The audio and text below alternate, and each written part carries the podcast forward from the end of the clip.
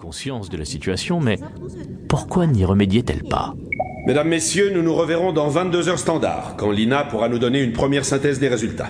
Je vous remercie.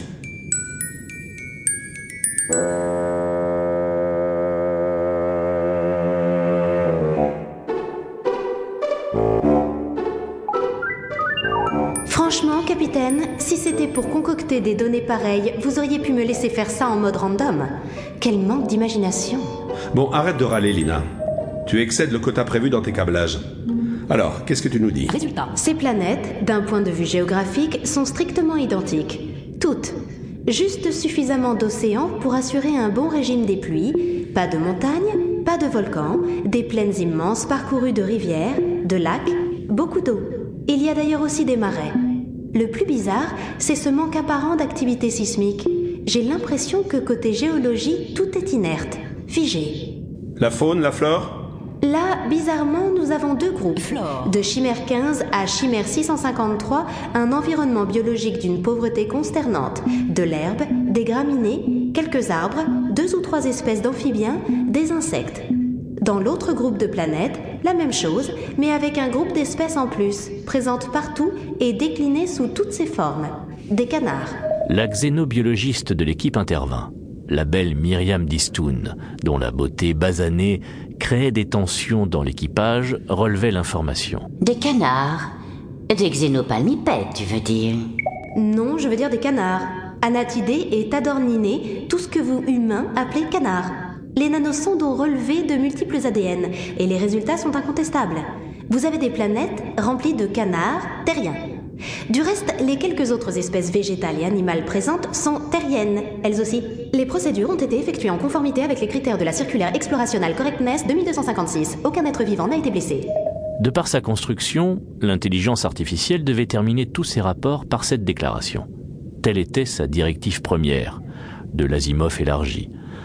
Un silence pensif régna quelques instants sur la table, puis le capitaine but un verre d'eau avant de secouer la tête.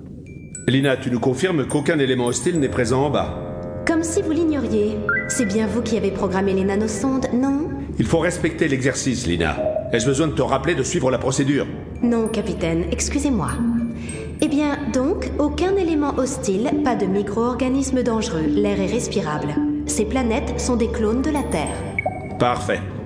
Prépare-nous une navette, je descends sur Chimère 1, avec l'exobiologiste, le planétologue et le sémioticien. Nous allons tenter une communication en direct. À propos, rien sur les fréquences radio? Non, capitaine. Je prépare la navette. Vous ne voulez toujours pas de simulation? Je lâche un équipement concret? Bien vu, ma belle. La machine n'avait pas apprécié. Son rapport sur Terre serait salé.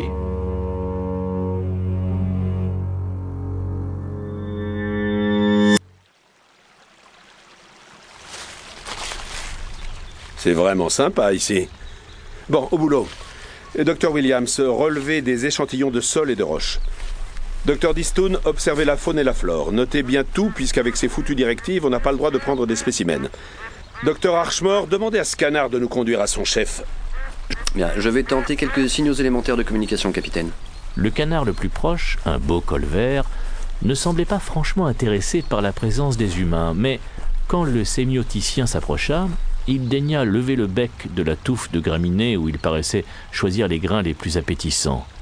Archmore leva les mains, paume verticale. Nous n'avons pas d'armes. De l'index, il se désigna d'abord, puis le canard, et décrivit un cercle entre les deux points qu'il venait de définir. Toi et moi avons des choses à nous dire. Le canard frétilla du croupion, une fiente glissa dans l'herbe, l'oiseau revint à ses graminées. Et il ne réagit pas. Sauf si le fait de fienter est significatif pour lui. Permettez-moi d'en douter, capitaine. Je vais tenter une verbalisation dirigée. Il se désigna de nouveau.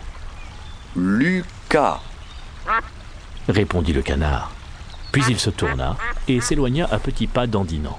Hmm, je ne crois pas qu'on puisse considérer sa réaction comme une réponse consciente à ma stimulation. Vous ne pensez pas qu'il nous conduise à son chef, si je comprends bien Je suis d'accord. Le canard s'est comporté en canard sans signe d'intelligence. Un indice certain du reste qu'on a affaire à des animaux inconscients et leur manque flagrant de curiosité. Aucun n'est venu nous voir de plus près.